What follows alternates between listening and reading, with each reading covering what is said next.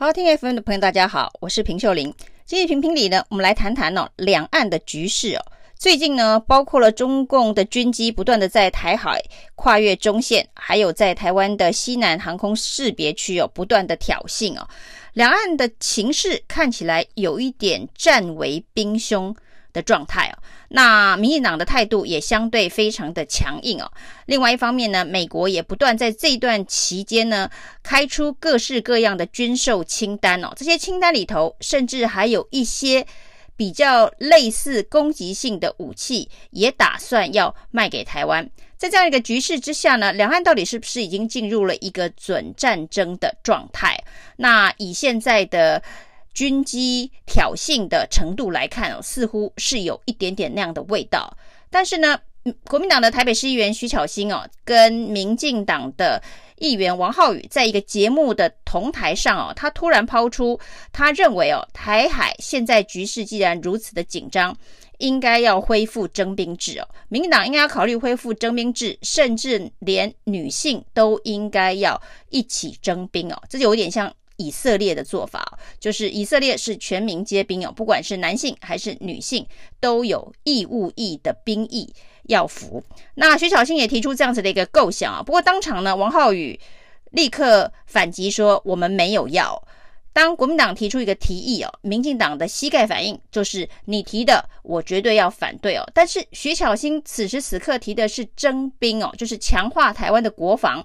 王浩宇第一时间用“我们没有要”。来做反击哦，看起来是非常的突兀哦，保家卫国，甚至是对抗中共，这是民进党应该要比国民党强硬才对。所以王浩宇事后又转弯说，他当天说的是我们也要，不是我们没有要。那到底是要还是不要征兵制？我们从后续的发展可以看得出来，民进党似乎是不敢要征兵制哦。那包括了这个前民党立委林静怡啊。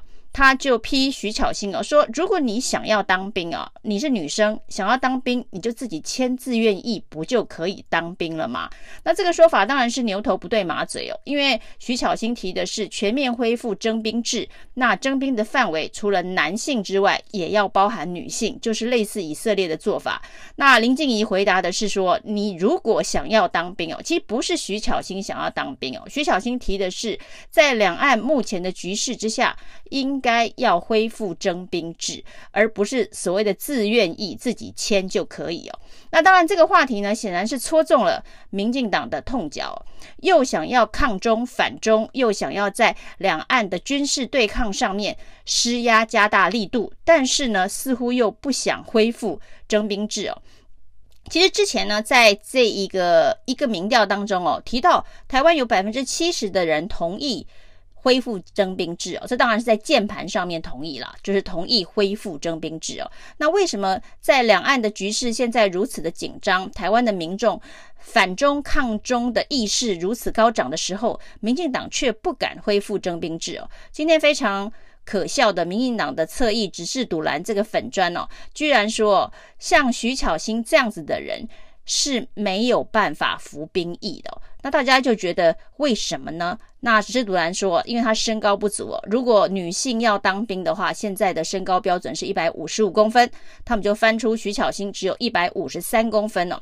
不管是侧翼，还是像林静怡、像王浩宇这样子的一个民代哦，好像都反对徐巧芯说要恢复征兵制哦。这也让大家觉得非常的。奇怪，我们既然要向美国买这么多的武器，我们要增强我们的国防，为什么征兵制变得这样子的敏感？难道呢是大家嘴巴上都说要打仗哦，实际上都不想打仗吗？那另外当然一个戳破民进党的这一个。有关于两岸到底是不是战争边缘，到底是不是即将要进行这一个直接军事的对抗哦？王丹就提议说，现在台湾呢，既然已经进入了准战争状态哦，而且呢跟美国有一个联盟的关系哦，所以应该要提高国防预算到 GDP 的百分之十啊！大家一听到百分之十这个数字哦，简直是惊呆了。但其实如果说真的已经要进入一个战争状态哦，好像提高到 GDP 的百分之十。也不算太不合理哦。长年以来呢，美国都希望台湾能够把这个国防预算提升到 GDP 的百分之三，但是呢，多年来我们一直不断的买武器，但是呢，仍然没有办法到百分之三的这个水准哦。因为整个预算是会有排挤效用的。如果照王丹的说法呢，要提升到 GDP 的百分之十，也就是将近二点三兆这样子的规模，这等于是我们的中央政府一年的总预算了，就是我们的国防预算跟我们的中央政府。总预算基本上是差不多一样多的，那对于很多其他预算的排挤，恐怕会非常的严重哦。包括我们的社福预算，甚至也许我们的健保，可能都必须有所调整哦。那这个就是我们国防预算恐怕没有办法再继续增加。那对于这个征兵的议题哦，其实国防部长严德发所做出的初步回应是说，要增加教招的这个次数以及时间呢、哦。那现在可能会改成一年一招，而且呢，这个时间从原本的五天可能会增加到十四天呢。到底为什么是十四天呢？当然有人戏称，这是因为现在防疫流行的是十四天隔离期啊，所以呢，任何新的政策推出都比照十四天。那一个十四天的一个教招训练。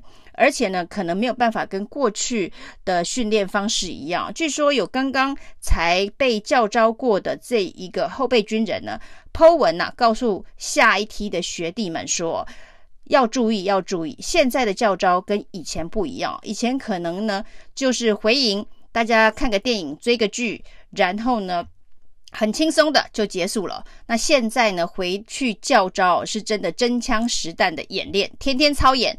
天天这个打靶，那其实就是一个比较接近真正的军事训练的教招，那未来真的会变成所有的义务役都是十四天教招吗？这个今天也引发很热烈的讨论了。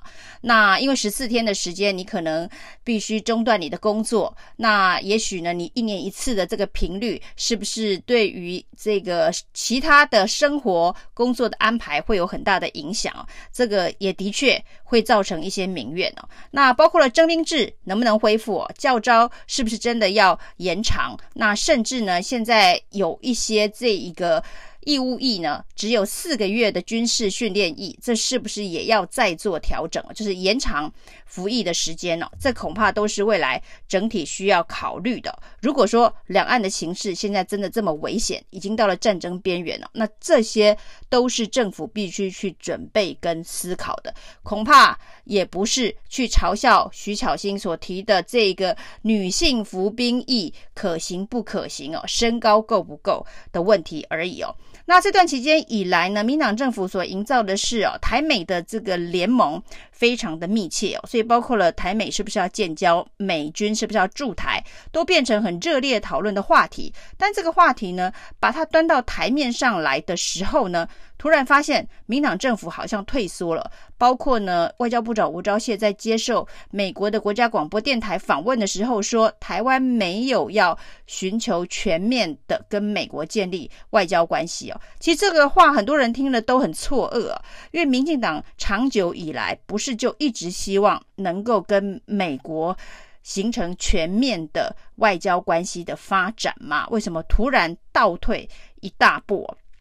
那这个当然呢，是让大家联想到，是不是美国对于台湾这么的造进有不同的看法，认为这个恐怕会对于美国国内发生了一些这一个负面的影响哦。那这件事情呢，当然。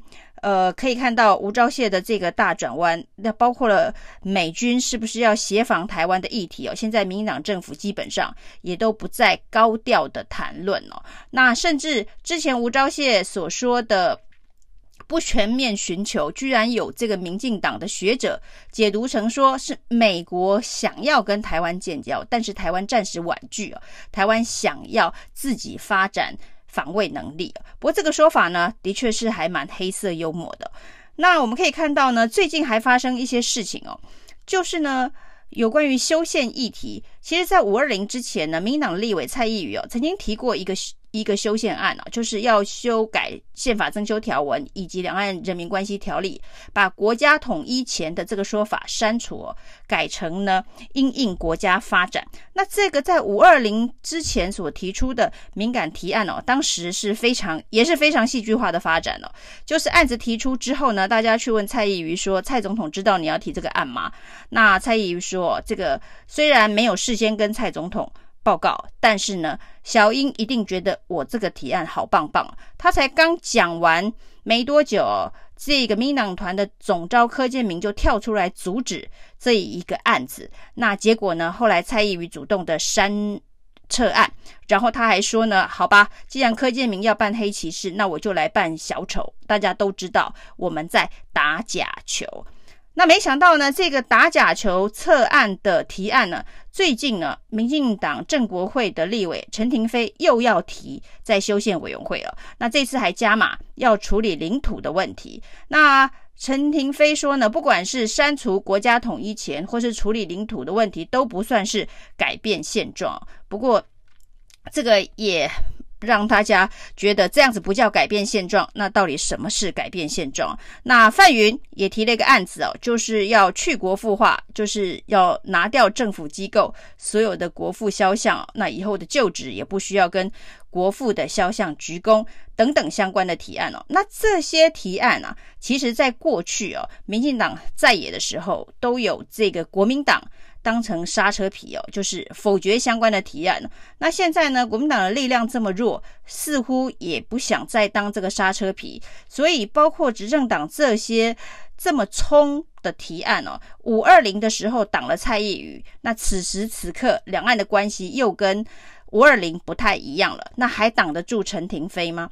如果挡不住陈亭妃，这个案子持续走下去，是不是又得靠外交部部长或者是？蔡英文总统亲自被美国媒体访问的时候，又来一个大转弯哦，才能够完整的表达美方真正的态度。那过去呢，民进党习惯他们前面冲，国民党在后面踩刹车，那最后可以跟支持者交代，没办法。国民党形势比人强哦，挡下相关的案子。那现在民进党执政了，结果民进党自己带头冲，那当然国民党已经在野了。第一个没有足够的力量，第二个呢，看起来也不再愿意当刹车皮哦。所以呢，整个执政在野的角色就发生了大混乱了。那。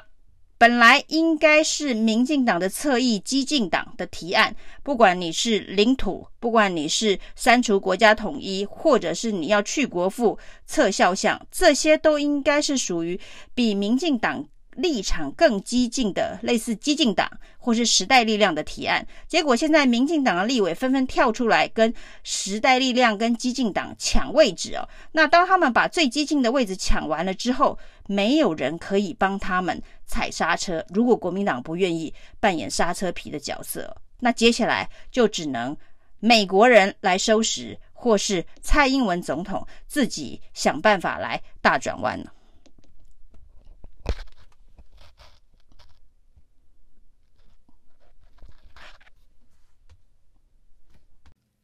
谢谢收听，请继续关注好好听 FM，记得帮我们分享给您的亲友，祝大家平安健康。